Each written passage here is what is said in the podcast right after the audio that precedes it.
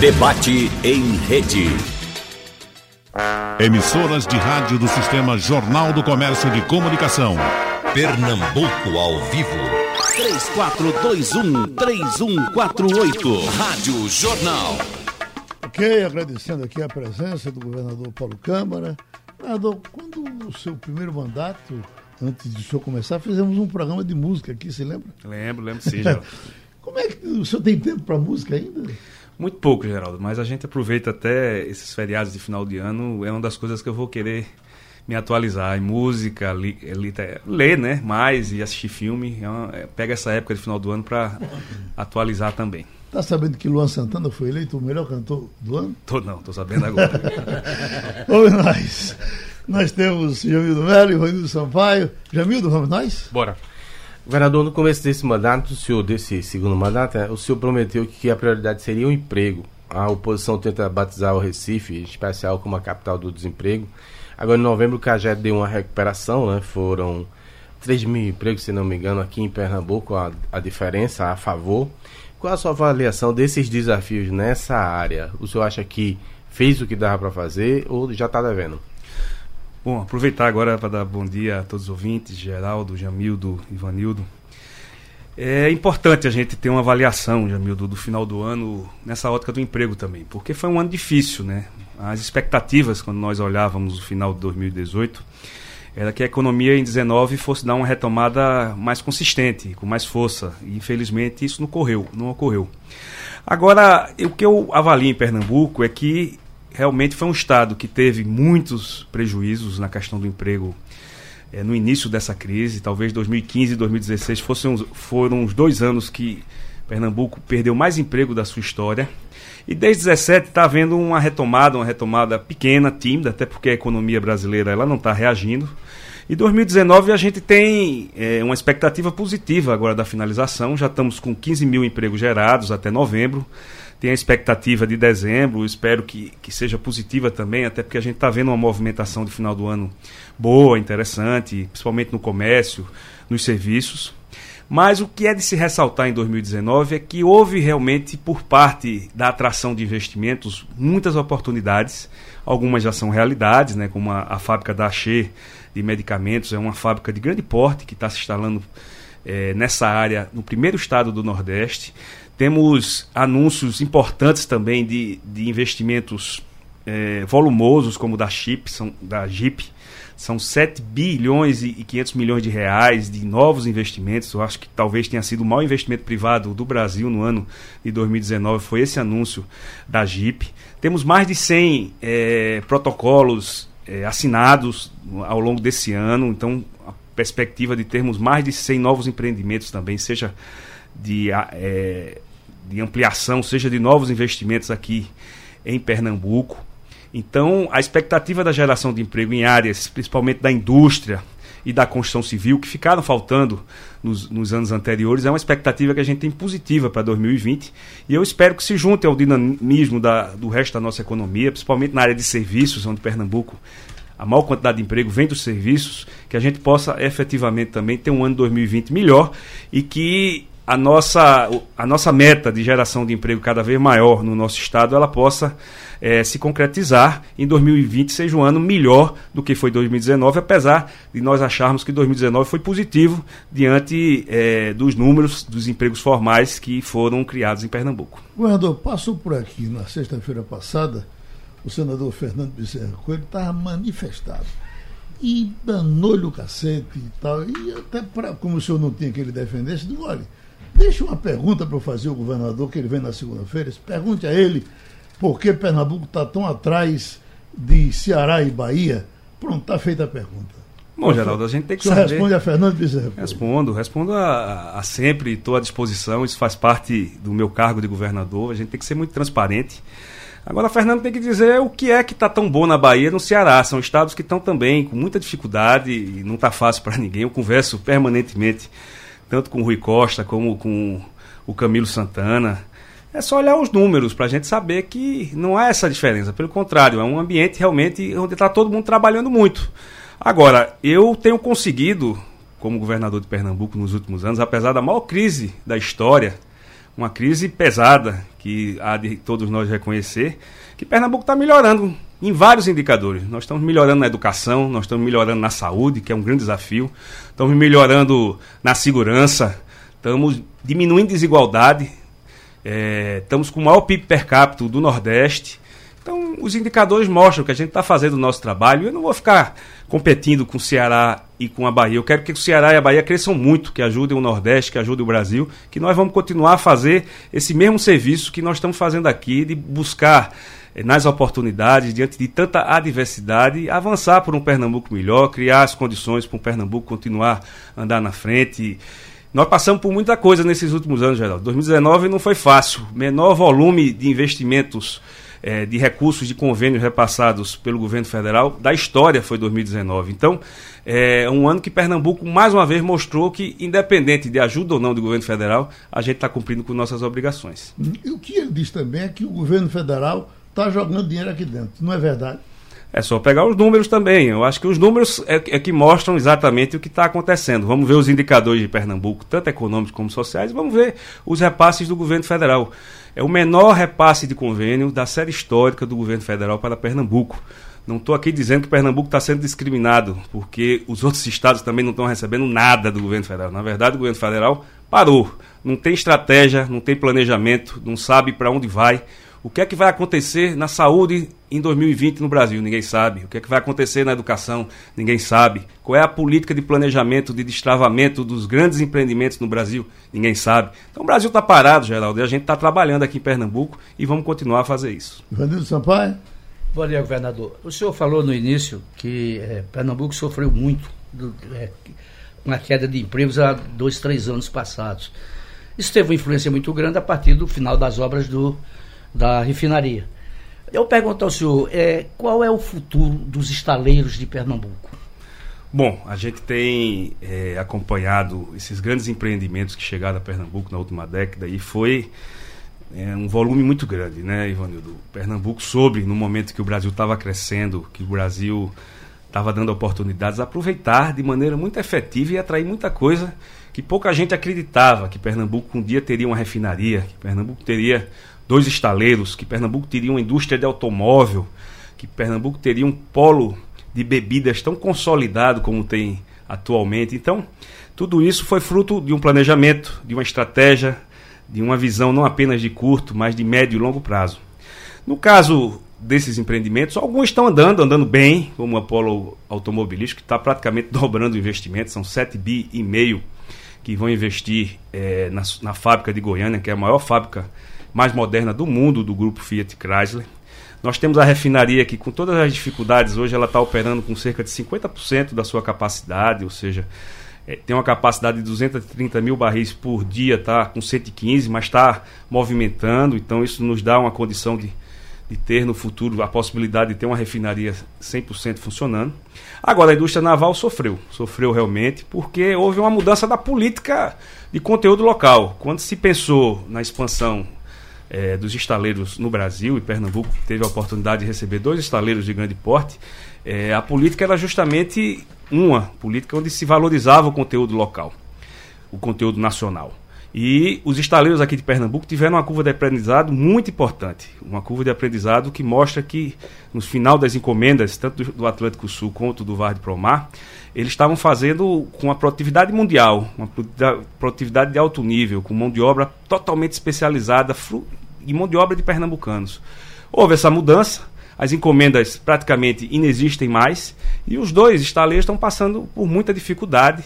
O, o Vard Promar ainda tinha participou em 2019 de uma concorrência importante na Marinha que poderia dar alguns anos de, de, de encomendas, infelizmente não obteve êxito. Então, o que a gente está sentando com eles agora é ver como o governo de Pernambuco pode ajudar, como a gente pode fazer ações junto ao governo federal para que se veja claramente que os estaleiros, não apenas de Pernambuco, mas de todo o Brasil, que estão todos com dificuldade, eles têm um potencial muito grande. Agora precisa ter um olhar de uma política que possa fazer com que eles funcionem a contento. Mas, governador, é, essa ajuda da, do governo federal é que tem sido crítica, né? não tem vindo. Então, sem essa ajuda, eles sobrevivem? Hoje, da forma que está, eles vão ter muita dificuldade. Não tem encomenda, então sem encomenda você não tem como fazer as, a, o, o, os estaleiros funcionarem como devem funcionar. Governador, os 440 milhões do acordo recente com a Petrobras, eles efetivamente entraram nos cofres do Estado? Eles vão pagar, ajudar a pagar o 13 terceiro ou eles vão ser usados para pagar fornecedores? Eh, como é que se ouviu a recente ação das de parte da oposição para impedir a operação? A FBC aqui na rádio na sexta-feira, só para complementar, contextualizar, disse que sem esses recursos não se era possível fazer o pagamento do 13 terceiro. Isso é fato. E a minha, minha eh, complemento é o seguinte. a quando é que a gente vai prescindir desse tipo de operação? Não é exatamente heterodoxa, mas não é o ideal, para poder as contas ficarem minimamente arrumadas. Jamildo, a, a, essa questão do acordo com a Petrobras, ele é fruto de muito entendimento e de muita conversa. Eu ainda era secretário da Fazenda quando isso iniciou essas discussões e os autos foram naquele momento Eduardo, lavrados. Então era uma tese defendida por Pernambuco em relação à mudança da, da cobrança do gás oriundo dos, dos city gates, né, que são aqueles pontos que recebem o gás em cada estado. É, entrou-se numa controvérsia nacional, muitos estados também discordaram dessa alteração que a Petrobras fez sem conversar, a verdade é essa também, fomos pegos de surpresa ali em 2010, 2011 teve um início de processo de discussão que só agora, em 2019, que foi possível solucionar em termos nacionais. Pernambuco foi um dos últimos estados que fecharam, que fechou esse acordo. Na verdade, foi o último estado que fechou. É, partimos de algumas premissas que precisavam ser colocadas, inclusive em relação ao valor, que o valor que a Petrobras queriam pagar era efetivamente bem menor do que os 440 que foi ajustado. Colocamos toda a nossa procuradoria especializada, Secretaria da Fazenda, quem conhece a Procuradoria Geral do Estado, conhece a Secretaria da Fazenda de Pernambuco, sabe da seriedade dos auditores e dos procuradores. E só fizemos esse acordo porque era vantajoso para Pernambuco. Porque se houvesse algum óbvio, tanto da Secretaria da Fazenda como na Procuradoria, nós não faríamos, como nós já deixamos de fazer vários que chegaram na nossa mesa. Então, isso foi uma decisão acertada, uma decisão que foi discutida na Assembleia Legislativa, uma decisão que vai ajudar é, as contas de Pernambuco. Agora, o décimo foi pago dia 20. Se esse recurso tivesse entrado ou não, teria sido pago do mesmo jeito. Vai nos ajudar também a acabar o ano de 2019 melhor do que começamos, e isso é importante, porque nós vamos ter um 2020 com possibilidade de avançar e buscar realmente fazer o que tem que ser feito para o Pernambuco melhor. Quando está chegando o fim do ano, governador, essas algumas coisas da sua agenda, eh, desde o começo do ano, começo do seu segundo mandato, o arco metropolitano eh, eh, tá, vai sair. A, a luazinha ali de, de, de Abreu e Lima, que eu sou doido por ela. Jarquinho. Foi, foi nessa hora que o FBC, só complementando, uhum. disse que o PSB é bom de desculpa. A culpa é de Bolsonaro, de Temer, de Dilma. É, persegue, é perseguido, isso é uma mentira. Só para complementar. Uhum.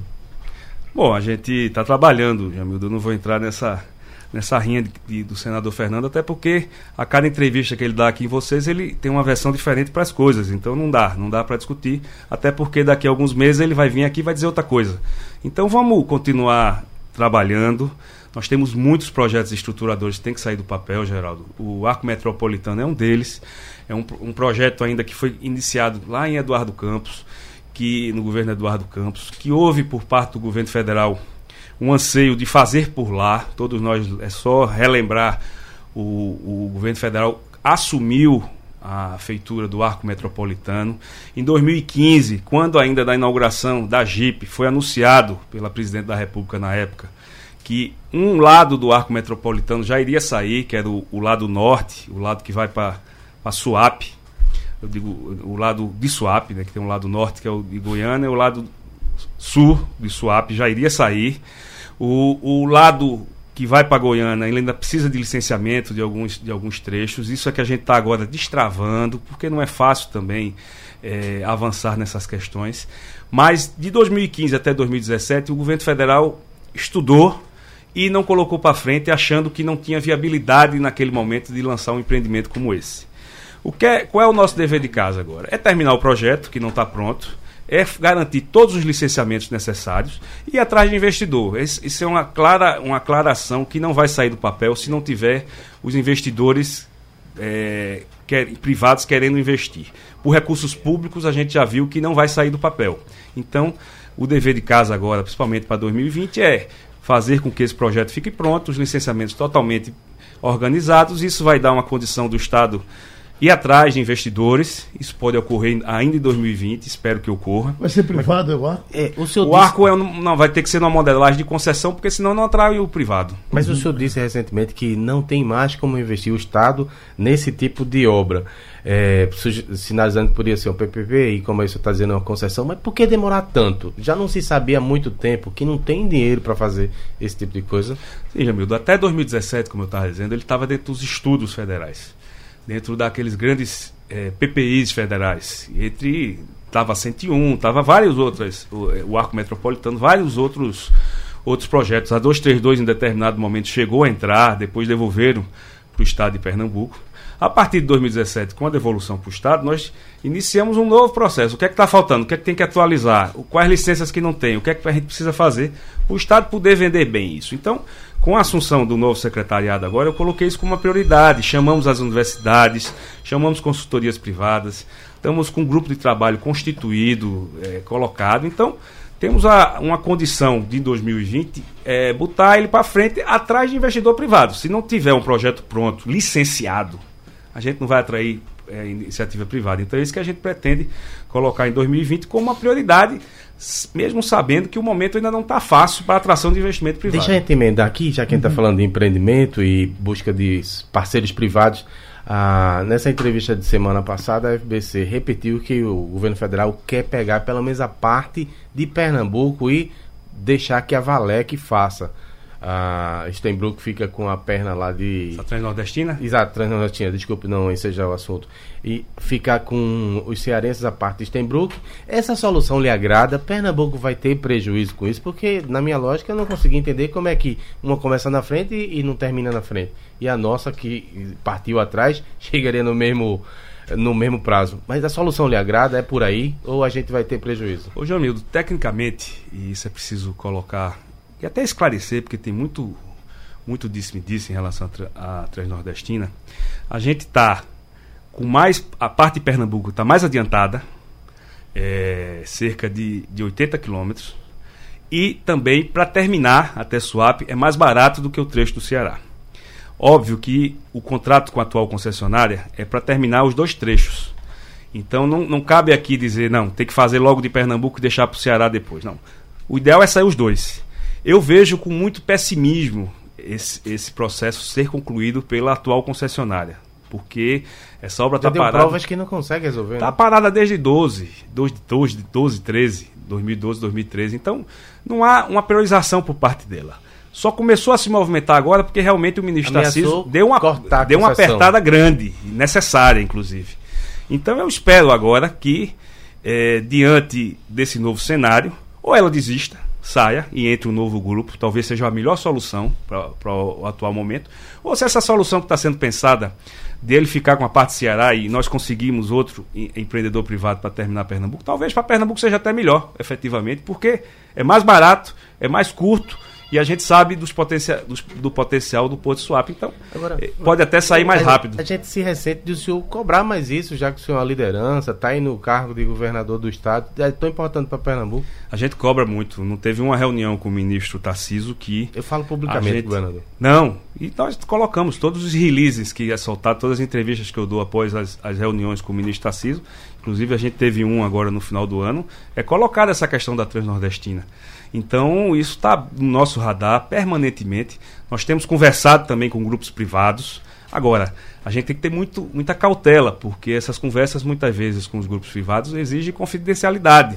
E a gente está também cumprindo nosso papel. Não adianta fazer muito alarme, falar muito e as coisas não andarem. Eu prefiro conversar com quem vai decidir, com quem vai resolver essas questões. E depois anunciar. E depois acontecer. O, o governador, me diga uma coisa. É, a Assembleia Legislativa aprovou recentemente a reforma da Previdência do Estado. Era a reforma que Pernambuco precisava? Era a reforma que o senhor queria ou era a reforma que os deputados fizeram?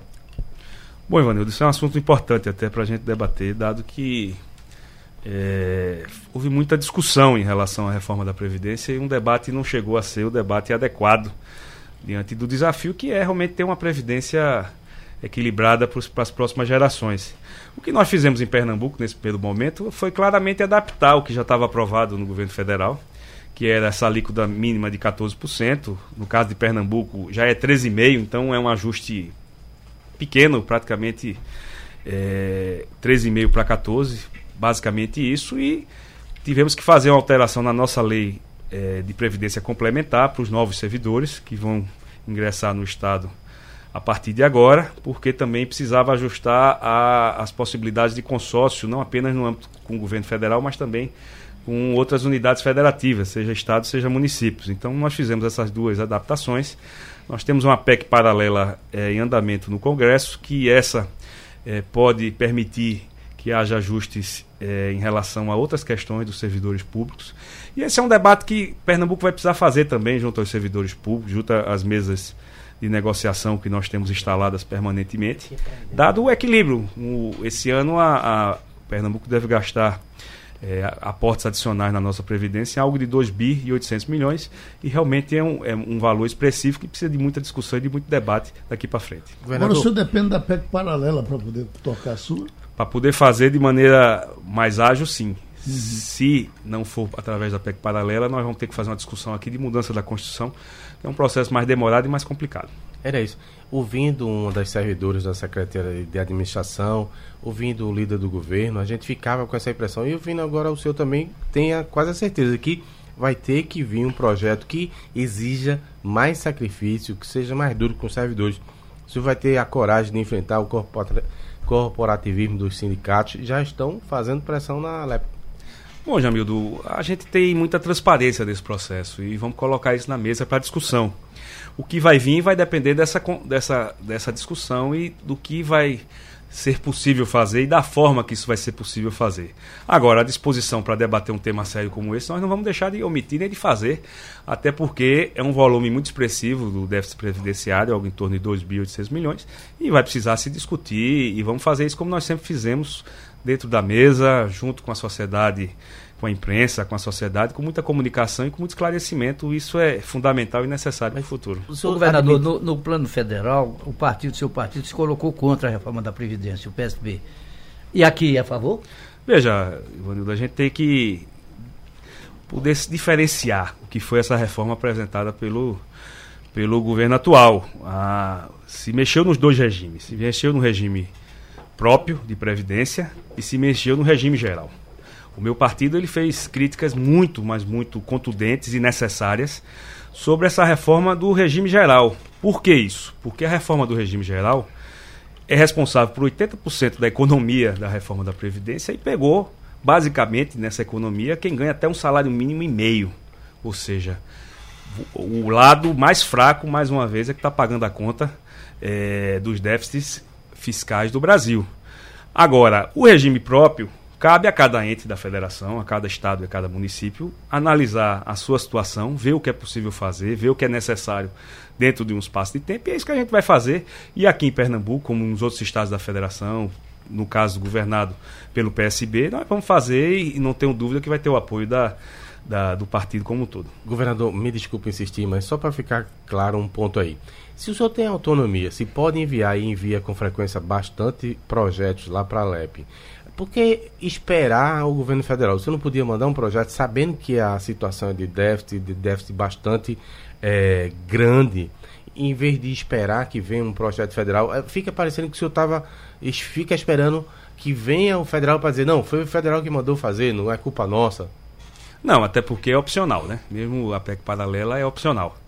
Mas é o que eu estou dizendo, hoje nós temos a aprovar por PEC. Não teria nem tempo hábil da gente aprovar PEC é, esse ano num processo de discussão como foi, para você ver, para aumentar de 13,5 para 14, que é uma exigência constitucional. Foi uma discussão maior do mundo, quanto mais você enfrentar temas que precisam ser enfrentados sem ter tido uma discussão prévia junto ao conjunto dos servidores. Então, nós vamos discutir, Jamildo, de maneira muito responsável, nós vamos colocar todos os números da mesa e vamos fazer, dentro desse processo de discussão, aquilo que for possível numa pactuação, não apenas de curto, mas de médio e longo prazo, tendo esse processo se possível, feito é, com a aprovação da PEC paralela, porque facilita o trâmite. Se não tiver, a discussão vai ser feita do mesmo jeito e a gente vai ter que tomar uma decisão mais na frente. Ô, governador, já que o senhor falou de partido, é, é, tem vozes no PSB pedindo a expulsão de Ricardo Coutinho, ex-governador da, da, da, Paraíba, que o senhor sabe que está enfrentando problemas agora com a justiça.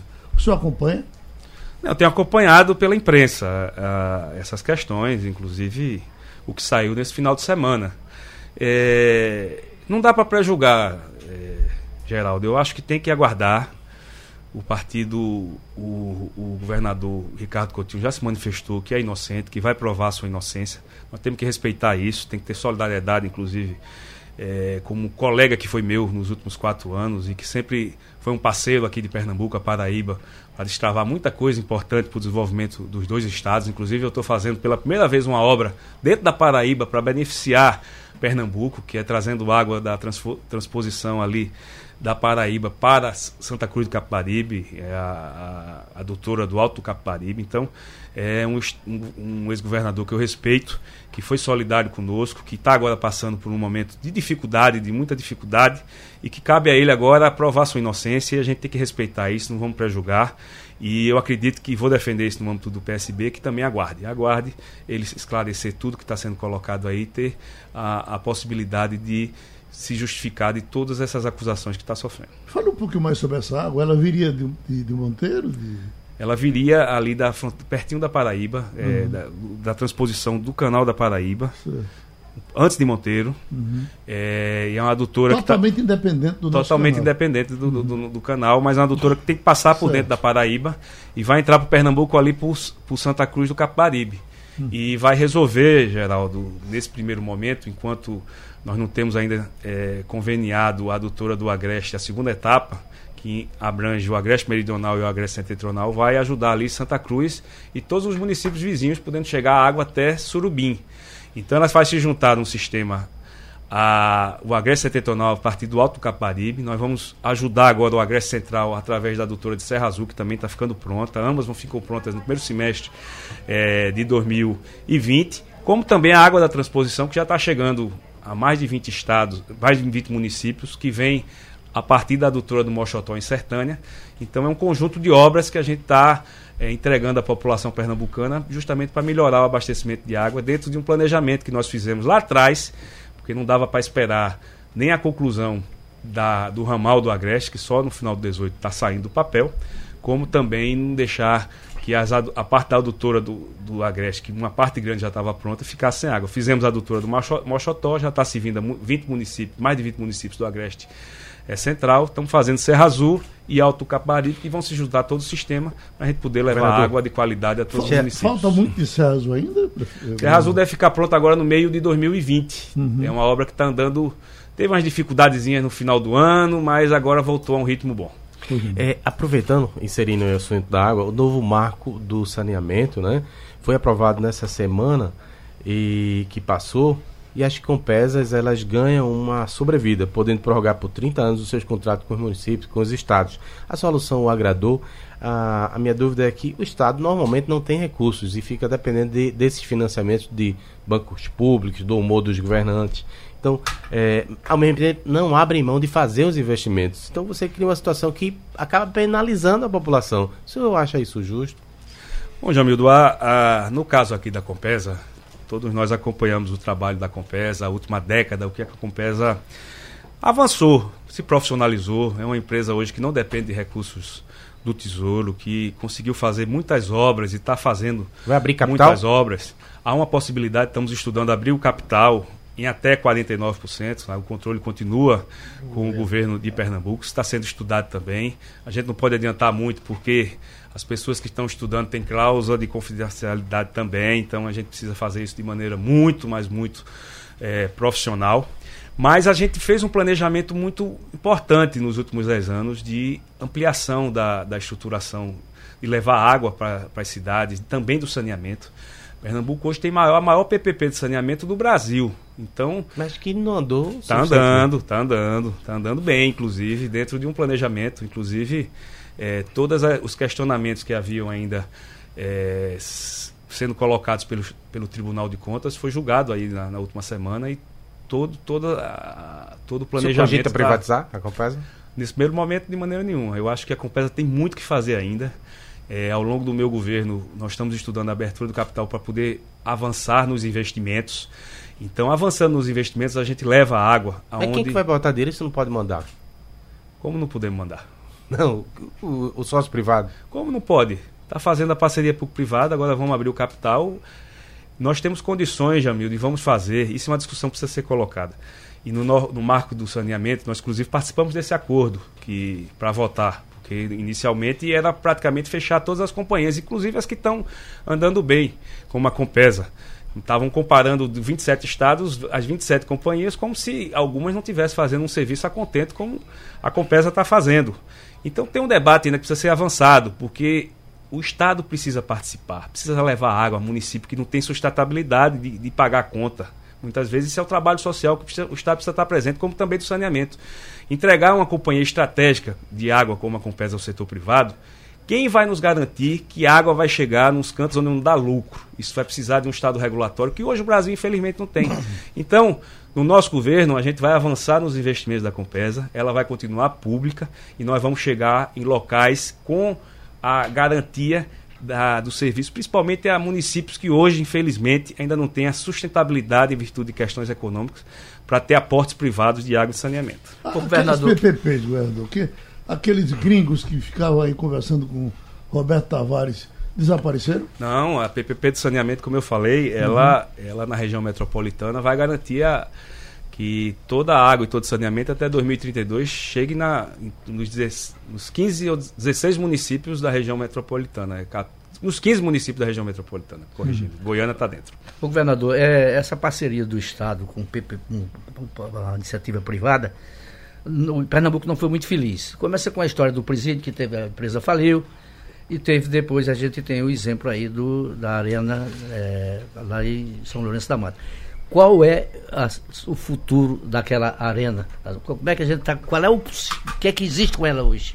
Bom, é importante até a gente também avançar nessa questão, porque Pernambuco hoje tem um setor de PPPs estruturado, está sob o comando do secretário Marcelo Bruto, tem muitos projetos sendo estudados, projetos importantes que envolvem a questão da administração dos terminais é, dos ônibus, que envolve resíduo sólido, que envolve geração de energia, muitas PPPs sendo estudadas, PPPs também na área de estradas, é, algumas estradas que precisam ser duplicadas. A gente está olhando também a atração de parceiros privados da nossa carteira. Estamos com muitas conversas com o governo federal para a gente ver também formas de concessão das rodovias federais aqui em Pernambuco. Então, está andando dentro de um, de um modelo que a gente entende necessário e pé no chão para ajustar justamente as parcerias público-privadas à nova realidade, não apenas no Brasil, mas no mundo. No âmbito da carteira que já foi feita, a gente vê, Ivanildo, que houve, é, houve projetos, o dos presídios, é, o, infelizmente, o, o, o, parceiro privado ele não terminou a obra, mas isso não, não levou a nenhum prejuízo para o Estado, pelo contrário, o Estado assumiu as obras, terminou as obras e e, e dois, dois dos cinco complexos do lado de Itaquitinga já estão funcionando, um terceiro já vai iniciar as obras, então a gente está finalizando também uma área que é essencial, porque a gente precisa aumentar o número de vagas. A arena hoje, ela está totalmente sendo utilizada, nunca se fez tanto evento na arena como se fez em 2000 2019. A cada ano a, a despesa vem diminuindo, para você ver, quando o Estado de Pernambuco assumiu em 2016 a Arena, ela custava 1 milhão e 600 mil, está custando agora 700 mil, o que mostra claramente que a gente tem condições mais na frente de ter um ponto de equilíbrio, apesar de que nós estamos aguardando uma autorização para do Tribunal de Contas para a gente poder licitar também um parceiro buscando uma concessão da arena, porque a gente entende que um equipamento como esse ele, ele pode e vai ser melhor gerido se for por um parceiro privado. Então isso também está dentro das nossas colocações. A arena hoje ela ela todo mundo que passa por lá, inclusive eu fui recentemente para um jogo da seleção brasileira sub-23 pré-olímpica e todas as pessoas que estavam lá com a seleção brasileira ficaram impressionados dizendo que é a arena melhor, que tem a melhor manutenção de todas aqueles conheceram que foram feitas para a Copa do Mundo. Governador, é, é, só um minutinho para terminar esse, esse raciocínio. É, a Bahia vai inaugurar em janeiro, no dia 10 de janeiro, um centro de convenções extremamente moderno, grande, confortável, com tudo que você pode imaginar no centro de convenções moderno. A exploração desse centro de convenções é de um grupo espanhol. A gente tem algum projeto para o nosso centro de convenções? É, tá, ele está sucateado. Não, ficou é faltando. Ficou faltando eu dizer que dentro das carteiras de PPP também está o centro de convenções. Já foi lançada, inclusive, uma proposta de manifestação de interesse, justamente para a gente ter Receber condição, proposta, né? É, receber propostas e iniciar esse processo de parceria. O nosso centro de convenções, apesar de ser antigo, ele é um grande centro de convenções. Ele tem hoje aquela área de convenções. Lá, né? Fui secretário de turismo nove meses. A área de convenções dele é, ainda é uma das mais estratégicas, porque é um dos poucos que tem uma área de 20, mais de 20 mil metros quadrados só para para exposição, sem podendo fazer sem nenhum tipo de módulo. Então, os grandes eventos aqui de Pernambuco, ainda o Centro de Convenções ainda consegue dar condição dele, dele serem feitos lá contento. Evidentemente que essa preocupação de buscar ampliações e melhorias para ele, ele consta no nosso radar, o dinheiro estatal está curto, então é uma modelagem também que vai entrar para parcerias público-privadas e já está o projeto andando. Em 2020 a gente deve ter um andamento a isso ainda no primeiro semestre. Tem aqui um, um lobby enorme do pessoal que fez concurso, deve ser para a polícia, um, uh, superlotou aqui o computador. O governador Paulo Câmara, o governador, o déficit do efetivo da Polícia Militar está muito grande, os, as aposentadorias só aumentam com a reforma. Esse ano entrou, entraram 500, está sendo mais de mil, mais 1.500. Aí temos quase 1.500 aprovados. Enfim, é o pessoal que fez concurso para a polícia que quer entrar. Vai entrar? Bom, Geraldo, a gente tem hoje 500 militares na academia e 500 é, agentes da Polícia Civil também na academia. Eles estão terminando o curso agora, terminam acho que essa semana, e vão ingressar, vão fazer aquele treinamento nas ruas mesmo a partir de janeiro. Então, é, nós estamos fazendo esse movimento. Novas contratações, aí vamos ter que aguardar o primeiro quadrimestre do próximo ano para verificar a situação e ver se tem uma possibilidade ou não. Essa é uma área que é importante a gente estar tá sempre contratando e treinando, porque a experiência mostrou isso. Períodos que passamos é, sem contratar policiais, houve é, dificuldades no combate à criminalidade. Então, desde 2017, a gente está todo ano é, ingressando tanto policiais militares como civis. Então, para 2020 já esses 500 e vamos acompanhar ao longo do ano se tiver possibilidade fiscal da gente fazer. É uma área efetivamente que a gente não pode é, deixar de contratar. Um pouquinho mais de água, porque o, o, chegando aqui uma reclamação que está faltando água em Garanhuns. O que não é comum faltar água em Garanhuns. O pessoal está perguntando se já lhe reclamaram disso. E como está muito seco o Agreste nesse momento, pessoal de São Bento não está pedindo a barragem. Vai sair? A barragem está no planejamento da gente ver uma forma de, em 2020, tirar ela do papel. O convênio foi renovado. É, nós estamos com a barragem de panelas e gatos já com recursos disponibilizados do parte do orçamento da União. São duas barragens que a gente tem que fazer também, que é da área de contenção ali é, da Mata Sul. E a de São Bento Duna continua no radar. Tem uma questão ainda de desapropriação, que aí envolve recursos Estamos vendo como é que a gente vai fazer, mas o que já está garantido para 2020 é panelas e gatos. Vereador, qual a sua opinião a respeito do projeto do governo federal de uma usina nuclear em Itacuruba?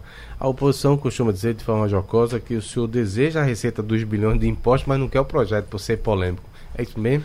Ô, Jamildo, eu acho que uma discussão como essa, nesse setor de energia, a gente tem que estar tá aberto a de receber. desenvolvimento, né? De desenvolvimento, aberto a receber todos os, os interessados e todas as pessoas. Eu recebi apenas uma visita do secretário executivo do Ministério de Minas e Energia. Ele levou um PowerPoint muito bem feito, muito bonito. Mas eu preciso de mais detalhes. Isso a gente solicitou, precisa de mais esclarecimento. Precisa saber se efetivamente isso vai sair, sair se realmente é assim, da forma que ele está falando, como é. Porque a notícia que a gente tem é só esse PowerPoint.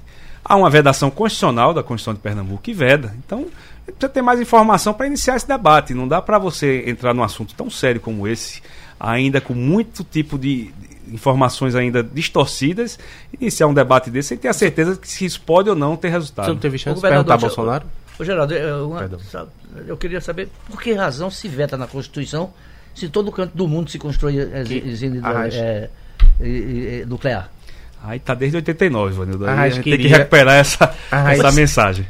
A É queria negócio- lá atrás que primeiro se desenvolvesse outras eh, fontes de energia, porque ele era ligado à Chesf, né? Então, É você contra a internet elétrico. porque acaba com o jornal. Não, não pode, pô. Agora, falar em energia, governador, o senhor sabe que o pessoal está entrando com os dois pés na energia solar, inclusive aqui na região metropolitana.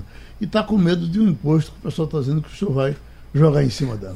Isso aí, não procede não, Não? Não, não procede. Aí a falta de informação com maldade de alguns e o fake news, né, que infelizmente hoje predomina, mas a regra de CMS, tanto da energia solar como eólica, ela está muito clara, não tem aumento nenhum. Esses, esse- esses parques novos que estão construindo não vai de maneira nenhuma afetar eh, ou incrementar alguma coisa na conta de luz do, por parte Sim. do consumidor. CPMF digital, que está sendo proposta pelo ministro da Economia, o Paulo Guedes. Se houver algum sentido nisso, vocês aqui gostam de imposto, né? Não, a gente, não, a gente trabalha muito aqui, Jamil, e procura as oportunidades, até porque manter a melhor educação pública do Brasil, a maior rede de escolas de tempo integral do Brasil, nós vamos ter 62% dos nossos alunos estando em escola de tempo integral em 2020, vamos ter 70% em 2022, manter nossos hospitais funcionando com toda a dificuldade. Sabe quanto a União está repassando esse ano de recursos para a saúde? 35%. Em 2008, ela repassava 60% de tudo aquilo que a gente gastava com saúde. Hoje repassa apenas 35%. Então, tudo isso exige, por parte do governo, forma de ter mais receita, diminuir despesa para melhorar, fazer segurança pública, como nós estamos fa- fazendo em Pernambuco. Então, por isso que a gente busca as oportunidades. Mas, de nenhuma maneira, a gente busca aumento de impostos. Onde a gente pode baixar, a gente baixa, como a gente já baixou em muitas áreas pode conversar aí com vários segmentos, como nós conversamos e, e vemos, o setor da avicultura hoje é um exemplo, fizemos uma legislação pactuada com eles, setor da confecções, também tivemos avanços esse ano de melhoria eh, da, da carga tributária, buscando diminuir efetivamente onde pode diminuir. Nossos incentivos fiscais estão todos regularizados, ou seja, as indústrias que aqui se incentivam, incentivam com redução tributária. Então, tudo isso faz parte da nossa política para melhorar o serviço, é isso que a gente quer. A, a conta dessa renúncia, governador, é um segredo de polichinelo. A gente pergunta sempre a dedo de pé, ninguém nunca diz quanto é que é essa renúncia. Pode ser dado, não tem muita dificuldade não. É uma conta, inclusive, é, é só olhar depois que o empreendimento é instalado, que aí fica mais fácil, né? Porque é, o- até ser instalado a gente não sabe efetivamente quanto vai gerar mesmo. A gente tem uma ideia. Então muitas vezes eles não gostam de divulgar antes de para não se dar um, criar uma expectativa aquém ou além da, da possibilidade. Mas depois que o empreendimento está instalado, você quiser saber quanto a Fiat pagaria ser um benefício e quanto paga hoje, isso a gente pode fornecer em qualquer empresa Ô, dentro da- das nossas e- condições. Esses ensaios para candidatar o seu ex-vice-governador Raul Henria a prefeito, o senhor tem receio que a mosca azul morda ele e ele tope? Geraldo, eu não, eu não, não, não tive, entrei nessa discussão ainda em 2020. Raul Henrique, a gente conversa sempre. É um, amigo que a vida me deu, a vida política principalmente. Nós fomos companheiros quatro anos e eu tenho muito respeito por ele e respeito por tudo que ele faz e por tudo que ele representa aqui para Pernambuco. Então eu nunca conversei sobre, sobre candidatura de 2020 com ele, mas eu não tenho dúvida também, o, o caminho que Raul for tomar em 2020, eu espero que seja o caminho conosco, ele vai conversar comigo, como a gente sempre conversou em todas as áreas. Ele aceitaria ser vice de João ah, por aí? Não sei, mas como eu falei, eu não conversei com ele sobre isso. Governador, me diga uma coisa, como é que está Olha, o o tempo, pro- o tempo estourou. né? projeto de recuperação das estradas do sertão?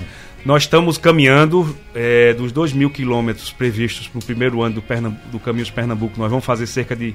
Já fizemos cerca de 1.500 de recuperação. Devemos chegar aos 2 mil até maio.